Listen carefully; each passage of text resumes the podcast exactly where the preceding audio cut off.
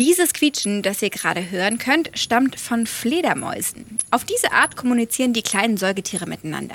Wenn sie auf der Jagd sind und in der Gegend herumfliegen, orientieren sie sich mit Hilfe von Ultraschall.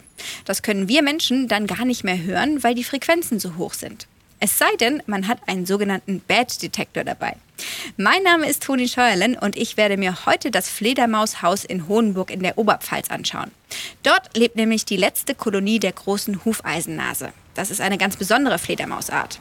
Rudi Leitl ist dort Gebietsbetreuer. Er kann uns nicht nur einiges über die Fledermäuse dort erzählen, sondern wird uns auch verraten, warum Gebietsbetreuer für den Artenschutz so wichtig sind und was seine Aufgaben dabei sind.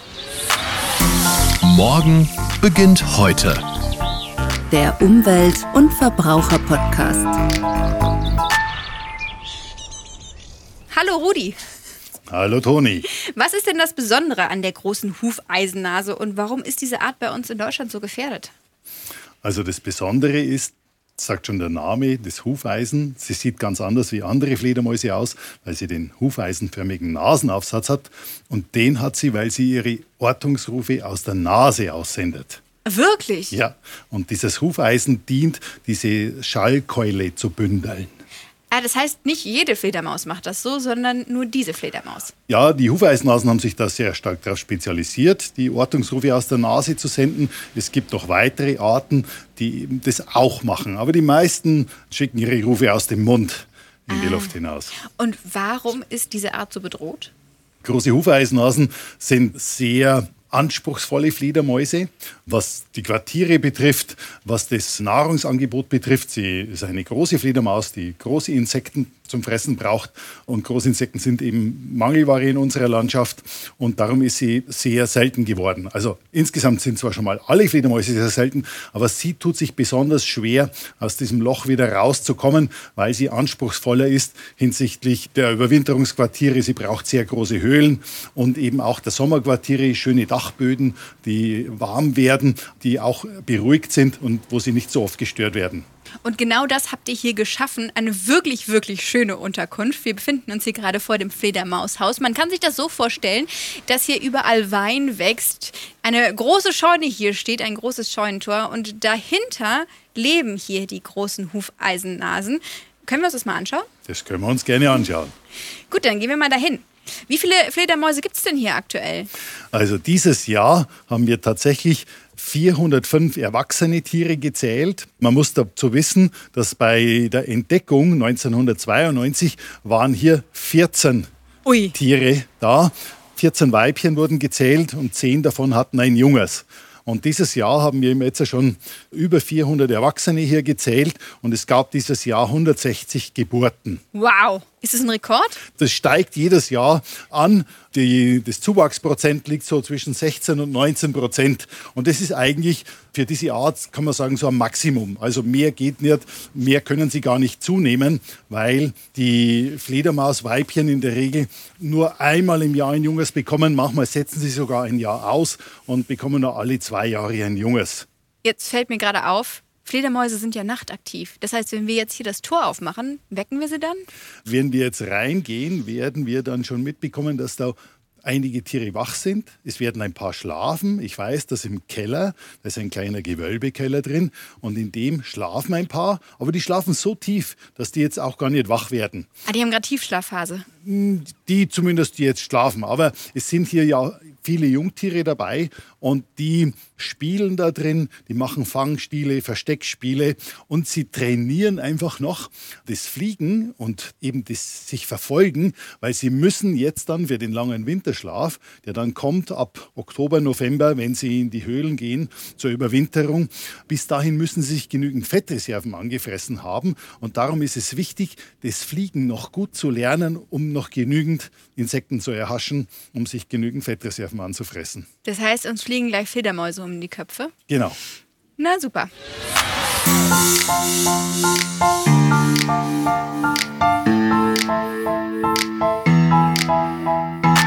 Okay, gut. Dann gehen wir rein. Jetzt gehen wir mal rein. Man kann das sich jetzt hier vorstellen wie so eine leere große Scheune.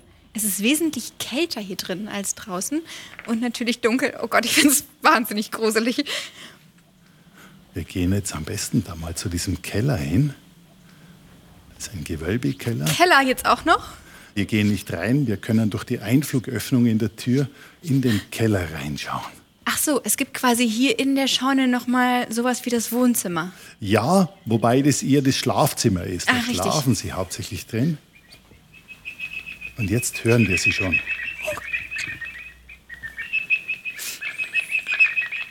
Diese, Ach, das ist der Detektor. genau, das ist der Detektor. Dazu muss man sagen, ich habe gerade wirklich gedacht, natürlich kann ich sie nicht hören, wegen der Frequenzen, aber jetzt hat Rudi hier so ein Gerät ausgepackt. Genau, den Bat-Detektor Den oder zu. Deutsch Fledermausdetektor. Genau. Der transformiert diese hohen Rufe in den für uns hörbaren Bereich. Da habe ich was gesehen. Und jetzt, wenn wir ein bisschen runtergehen, dann können wir da reinschauen, dann sehen wir, dass sie dort hinten hängen. Das kann man sich jetzt vorstellen wie so ein Kellergewölbe. Und das hängt voll mit Fledermäusen. Und wenn man den Detektor jetzt ausmacht, hört man nichts, oder? Mache ich aus. Ach du meine Güte. Sie rufen aber weiterhin, nur hören wir es nicht. Ich leuchte mal ein bisschen. Diese Kolonie hier gibt es seit 1992, richtig? Hier wurde sie entdeckt. Hier wurde sie entdeckt. Also man hat eigentlich gedacht, dass die Art in Deutschland schon ausgestorben ist, aber man hat einfach in den Höhlen hier in der Umgebung noch einzelne Tiere gefunden und dann hatte man die Hoffnung, es könnte vielleicht doch noch ein Fortpflanzungsvorkommen geben und dann hat die Universität Erlangen und die Koordinationsstelle für Fledermausschutz 1992 ein sogenanntes Telemetrieprojekt gestartet.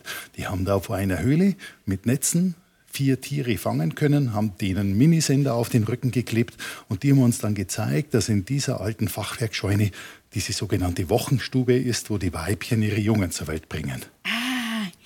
Und vielleicht kannst du doch mal ganz kurz erklären, als Gebietsbetreuer, was sind denn da deine Aufgaben? Also- Außer, dass ich mich hinter dir verstecken kann, wenn jetzt gleich eine Fledermaus hier rauskommt. Also ganz am Anfang, da war dies noch ein einstürzendes Gebäude und es galt es wirklich davor zu bewahren, dass es einstürzt, weil das einfach hier das letzte Quartier dieser Art in ganz Deutschland war. Und meine Aufgabe war es am Anfang hier, die Sanierung dieses Gebäudes zu leiten. Ich habe auch bautechnische Kenntnisse, ich habe vorher in dem Bereich auch gearbeitet, aber ich bin eben auch Fledermausexperte und darum war ich die geeignete Person, hier diese Bauleitung zu machen. Und es war schon eine große Spannung nach dem ersten Winter. Wir konnten ja nur im Winter sanieren, wenn die Fledermäuse in den Höhlen im Winterschlaf waren. Kehren sie wieder zurück, weil das wäre natürlich das größte Desaster gewesen, wenn wir denen das so schön herrichten und sie kommen nicht mehr zurück, weil es irgendwelche Veränderungen gegeben hat vom Mikroklima her. Fledermäuse sind da sehr empfindlich. Nochmal ganz kurz zurück zu deinen Aufgaben. Mit wem arbeitet ihr denn als Gebietsbetreuer zusammen? Also hier sind es natürlich auch die Landwirte, die Grundbesitzer, auf deren Flächen die Bewirtschaftung so erfolgen soll, dass dort möglichst keine Pestizide ausgebracht werden, dass sich dort möglichst viele Insekten entwickeln. Und im Rahmen der Gebietsbetreuung und auch eines EU-Live-Projektes, das hier dann zur gleichen Zeit auch noch durchgeführt wurde, haben wir praktisch auf größerer Fläche wieder eine ökologische Rinderbeweidung etabliert. Und da ist es sehr wichtig, im engen Kontakt mit den Bewirtschaftern, mit dem Rinderhalter zu stehen, dass einfach dieses Weideregime so geführt wird, dass zum einen auch andere Organismen nicht irgendwie geschädigt werden. Zum Beispiel dürfen wir auf unseren Weiden, die auch naturschutzfachlich auch für andere Arten, wie zum Beispiel viele Orchideen wachsen da drauf oder Enzian, der Kreuzenzian und viele Schmetterlinge leben drauf, dass die auch für die in einem guten Erhaltungszustand bleiben. Und das muss man einfach, äh, sag ich mal, managen und einfach regelmäßig mit diesen Leuten drüber sprechen, wo kann er als nächstes seine Rinder hintun. So in der Form muss man sich das vorstellen. Und wenn man sich jetzt hier das Fledermaushaus mal anschauen möchte, was kann man da am besten tun? Kann man vorbeischauen? Ja, man kann da jeden Freitagabend in der Sommersaison einfach so vorbeikommen, aber man kann sich auch am besten übers Internet, es gibt eine Internetseite vom Fledermaushaus und am besten da einen Termin buchen, damit solche Führungen auch nicht übervoll sind mit Leuten. Ich, es gab Zeiten, da waren mal 100 Leute dann im Hof des Fledermaushauses gestanden. Das ist dann auch den Hufeisenhasen ein bisschen zu viel. Aber wenn man mit einer Gruppe von 20 bis 30 Leuten den abendlichen Ausflug beobachtet, das ist wirklich ein tolles Erlebnis. Da fliegen einem die Fledermäuse wie gerade bei dir knapp über den Kopf hinweg. Ab wie viel Uhr geht's los? Ist lichtabhängig. Mitte Juni, wenn der Sonnenhöchststand ist, fliegen die Fledermäuse erst um 22 Uhr aus. Da haben wir dann erst ab 20 Uhr offen, weil es dann noch zwei Stunden dauert, bis die Fledermäuse ausfliegen. Aber in der Zeit kann man sie live über die Kameras beobachten und hier kann man das Verhalten der Tiere so nah und intensiv miterleben, wie das eigentlich nirgends möglich ist. Ja, das kann ich bezeugen. Ich glaube, wir gehen wieder raus, oder? Können wir auch wieder rausgehen. Die Fledermäuse wird es auch freuen, wenn sie wieder ihre Ruhe haben. Gut, dann lassen wir jetzt die Fledermäuse noch ein bisschen schlafen, bevor sie dann aufstehen und ran müssen an die Arbeit. Was machen sie denn, wenn sie hier ausfliegen? Also wenn sie ausfliegen, dann fliegen sie auf gewohnten Flugrouten in ihre Jagdgebiete und die liegen zum einen im Truppenübungsplatz, aber vor allem auch auf unseren Rinderweiden. Und wir haben auch eine Waldweide eingerichtet. Da dürfen die Rinder wieder im Wald weiden und es ist ganz ideal für sie. Da können sie sich nämlich an die Äste ranhängen und von dort aus ihre Wartenjagd. Sie hängen dort und warten und starten dann los, wenn ein Insekt vorbeifliegt. Und wenn die Kuhfladen der Kühe in dem Wald sind, dann trocknen die auch nicht so schnell aus. Und es ist ein optimales Substrat, dass sich sehr viele Dunkkäfer drin entwickeln können. Dunkkäfer spielen nämlich im Spätsommer, Herbst eine ganz wichtige Rolle für die großen Hufeisenhasen. Die sind relativ, ja, so groß und nahrhaft, vor allem die Mistkäfer sind groß und darüber können sie sich ihren Fettvorrat für den langen Winterschlaf anfressen. Also quasi das Restaurant der Fledermäuse. Können wir uns das mal anschauen? Das können wir uns anschauen.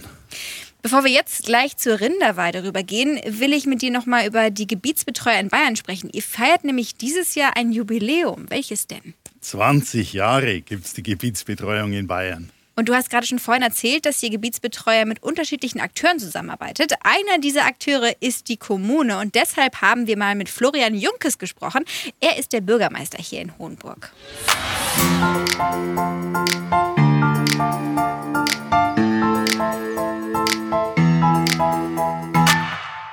Herr Junkes, was hat man denn als Gemeinde davon, dass es einen Gebietsbetreuer gibt? Einen ultra netten Ansprechpartner, der jeden mit seiner Begeisterung mitnimmt für die Natur, den Naturschutz und für unsere wunderbare Landschaft.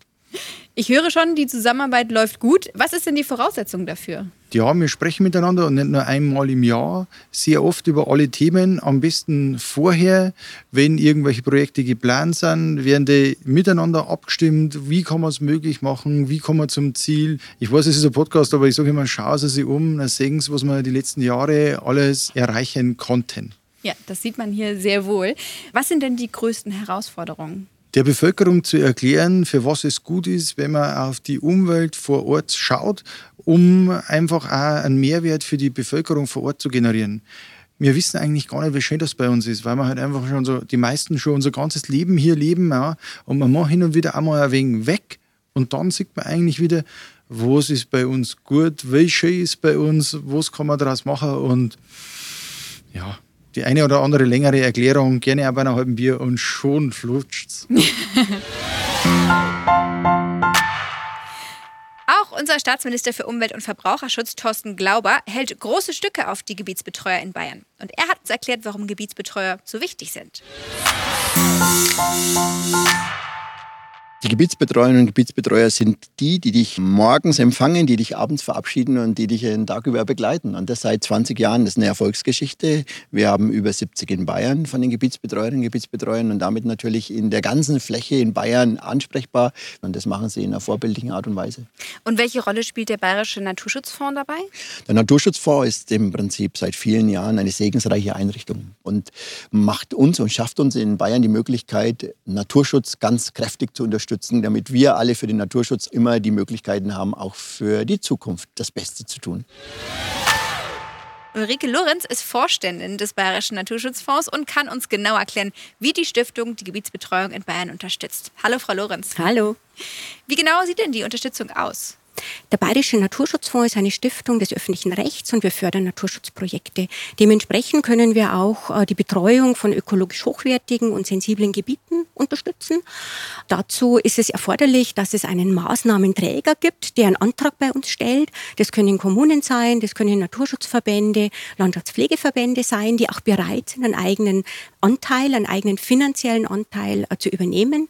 Und der Bayerische Naturschutzfonds fördert dann mit 75 bis zu 85 Prozent solche Gebietsbetreuungsprojekte.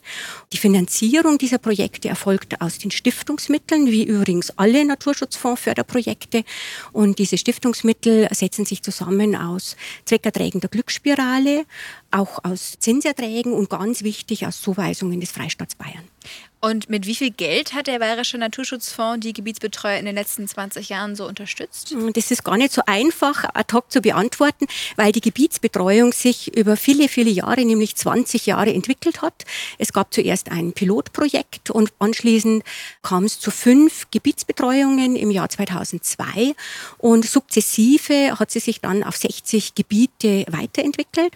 Und in diesem Zeitraum hat der Bayerische Naturschutzfonds in einer Größenordnung von 15,6 Millionen Euro investiert.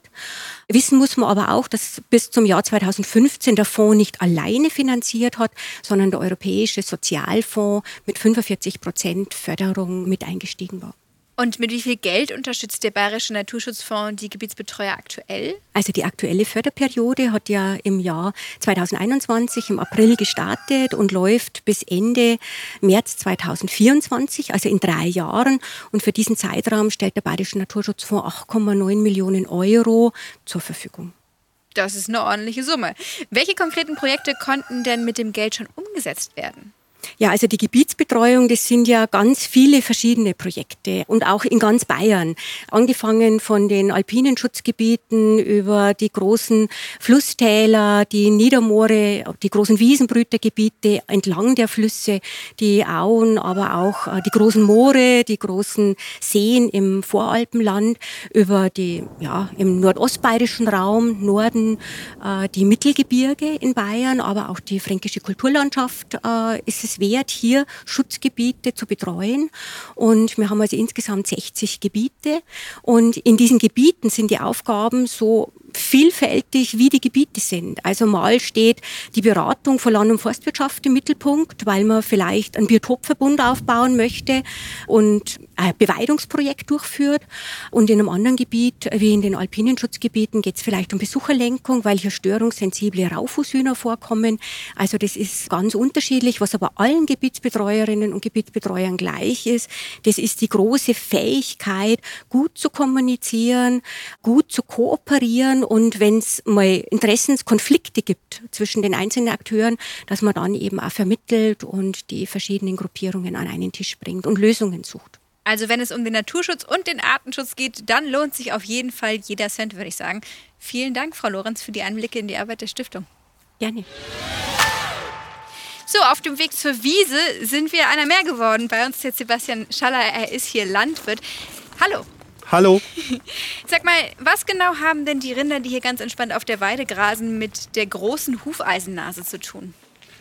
Ja, von den Rindern auf der Weide, da ist wichtig der Dung.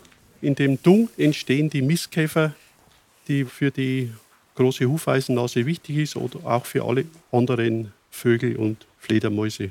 Der entscheidende Faktor für die Fledermäuse sind am Ende also die Insekten. Über welche Insekten sprechen wir denn dabei? Also Sebastian hat es ja gerade schon gesagt, das sind in erster Linie Mistkäfer und Dungkäfer, aber auch sehr viele Fliegen entwickeln sich in dem Dung der Rinder, aber auch anderer Weidetiere. Das heißt, wenn man jetzt hier in diesen Fladen, der zum Beispiel hier liegt, äh, sich die genauer angucken würde, dann würden wir da drin auch Insekten finden? Genau. Nicht bloß ein paar, sondern da können Hunderte oder Tausende drin sein. Wie lange dauert es denn, bis die so einen Kuhfladen besiedeln? Es geht sehr schnell. Meistens werden die Kuhfladen während des ersten Tages noch besiedelt. Sebastian, warum schaffst du das denn auf Pestizide zu verzichten, viele andere Landwirte aber nicht? Ja, gut, ich habe halt schon 98 angefangen, Biolandwirtschaft zu betreiben und am Ackerbau ist halt das wichtig, dass man eine vielfältige Fruchtfolge hat. Kleegras ist ganz wichtig, weil die bringt wieder den Stickstoff in den Boden. Und wenn man die Fruchtfolge einhält, ein paar Jahre Kleegras, dann wieder Getreide und auch mit der Beweidung, dann funktioniert das ganz gut. Wenn du das schon so lange machst, dann kannst du ja sicher auch beobachten, wie sich die Natur hier entfaltet hat. Was ist denn hier anders als auf anderen Weiden? Ja, es entwickeln sich halt nicht nur Gras, sondern auch viele Blumen und Kräuter auf einer Wiese. Das merkt man schon. Die Wiesen werden auch später gemäht fürs Heu. Also da entwickeln sich ganz andere Pflanzen. Und die Fledermäuse sind hier. Bemerkt man das überhaupt, wenn die nachts unterwegs sind? Ja, man sieht schon immer nachts, wenn Fledermäuse umeinander schwirren, ja. Und am nächsten Tag sieht man dann Spuren in den Kuhfladen? Nein, weil ja die Fledermäuse nicht in den Kuhfladen danach suchen, sondern Die warten.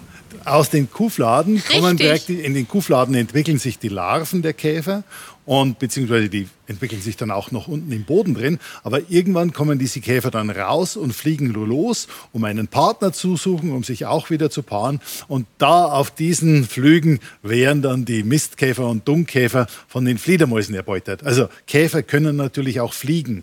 Also ich muss schon sagen, je mehr ich heute über die Fledermaus erfahren habe, desto faszinierter bin ich von ihnen. Auf jeden Fall. Nicht nur, dass sie da in dem Keller hängen, sondern auch die Art und Weise, wie sie jagen, hört sich vergleichsweise entspannt an. Also wenn man äh, nachts über eine Weide gehen würde, dann würden die Fledermäuse auch sehr nah an einen vorbeifliegen, weil sie denken, wir sind Rindviecher, auf denen auch Fliegen drauf sitzen. Und es ist tatsächlich so, dass Fledermäuse bewusst, darum fliegen sie auch nah an Menschen heran, weil als ein großer warmer Körper, auf den sitzen oft Insekten drauf und dann fliegen sie bewusst nah vorbei, um die aufzuscheuchen und dann in der Luft orten zu können und dann auch zu fangen. Das heißt, werden die Rinder nachts dann von den Fledermäusen manchmal gestört? Das glaube ich jetzt nicht. Denen macht das nichts aus. Was man oft ganz gut beobachten kann, wenn Rinder auf der Weide haben, es sind oft ganz viele Vögel am Boden und auf den Rindern. Das ist ganz normal für die. Das macht denen überhaupt nichts. Vielen, vielen Dank, Sebastian. Danke, Rudi, für die spannenden Eindrücke. Danke euch. Bitte. Gerne. Die nächste Folge von Morgen beginnt heute, gibt's dann wie gewohnt in zwei Wochen. Und damit ihr keine Folge verpasst, abonniert uns doch gerne und schaut für mehr Infos zum Thema Gebietsbetreuung auch gerne auf der Homepage des Bayerischen Naturschutzfonds vorbei, auf www.naturschutzfonds.bayern.de oder auf www.gebietsbetreuung.bayern. Wenn ihr uns über Spotify oder Apple Podcast hört, dann lasst uns außerdem noch gerne eine Bewertung da. Bis zum nächsten Mal. Morgen beginnt heute. Der Umwelt- und Verbraucher-Podcast.